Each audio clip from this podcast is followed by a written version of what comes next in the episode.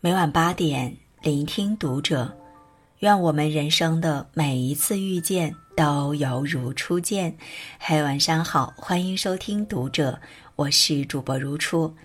那如初今晚要和你分享到的是来自作者楠木大叔的文章。微信这样聊天的人一定很爱你。你身边有这样一个人吗？每次聊天的时候都是以他的话结尾，哪怕只是一句简单的晚安，又或许只是一个滑稽的表情，次次如此，乐此不疲。其实这样的人不是时间多的无处打发，也不是因为无聊，他这样做多半是因为在乎。他在想方设法的把话语中断的失落感揽到自己身上。他更是在小心翼翼的照顾你的情绪，不让你感到失望或遗憾。爱有千万种表现，但这样和你聊天的人一定很爱你。我也很忙，但是不会不回复你。朱生豪写给宋清如的情话中有这样一句：“我愿意舍弃一切，以想念你终此一生。”我想作诗，写雨，写夜的相思，写你，写不出。我是宋清如至上主义者。喜欢一个人的时候，不是爱情至上，而是他至上。大平和如如是一对结婚两年的小夫妻。大平工作很忙，经常在外地出差，夫妻两个人总是聚少离多。很多时候见一面都是难事，只是俩人相爱多年，感情却从未有过嫌隙，不是因为别的，而是因为在他们的心里都把对方摆在了高于自己的位置。大平的手机二十四小时开机，生怕错过了如如的消息，短信电话几乎都是秒回，除了在工作中实在没办法回复，就回一个安抚的表情。当做两个人的特定信号。现在忙，一会儿找你。在感情中就是这样，有些时候那种等了半天都等不来的回复，不是对方没有看到，而是他并不重视你。真正爱你的人，无论什么时候都会有空，无论多忙都会第一时间回复你。而那些不爱你的人，你等来的。不是他的消息，而是第二天毫无诚意的堂皇借口。抱歉呐，昨天太忙了，没看到。我们都明白，忙碌是每个人的生活状态。可是，在乎你的人，哪怕只是聊天，也会透露出对你的关怀。我也很忙，但是不想让你等。爱你就是会主动找你。一个人若是真的爱你，就会主动找你，这是任何借口和托词都掩盖不了的本能。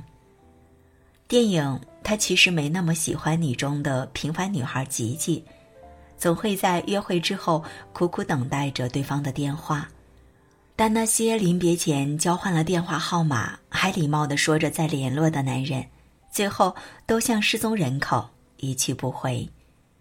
他百思不得其解。但是自封为恋爱专家的艾利克斯却给了他这样一番解答：有时候我们宁愿相信一个男人压力太大、太累、太自卑、太敏感，有童年阴影或者太爱前女友，却不愿承认一个简单的事实：是的，他不是太忙，也不是受过伤，也不是有心理阴影，也不是手机掉进了马桶或者患了失忆症。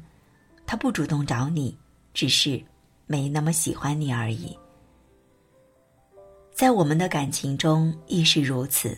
如果他找你时你永远有空，你找他时他永远失踪，就不要再自欺欺人的说他还爱你了。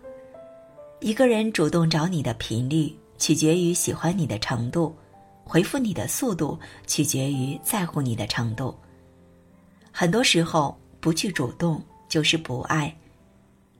这世间爱情的模样有很多种，但不爱的表现总是千篇一律。我不主动联系你，你也不主动联系我，我们就这样耗着，就耗到把彼此都淡忘了，永远都不会嫌你烦。最近有读者留言问男友的这两句话是什么意思，他说感觉自己搞不懂他的想法。男孩在信息里抱怨着不想每天都打电话，因为觉得有点烦，还再三承诺这个跟喜欢不喜欢没关系。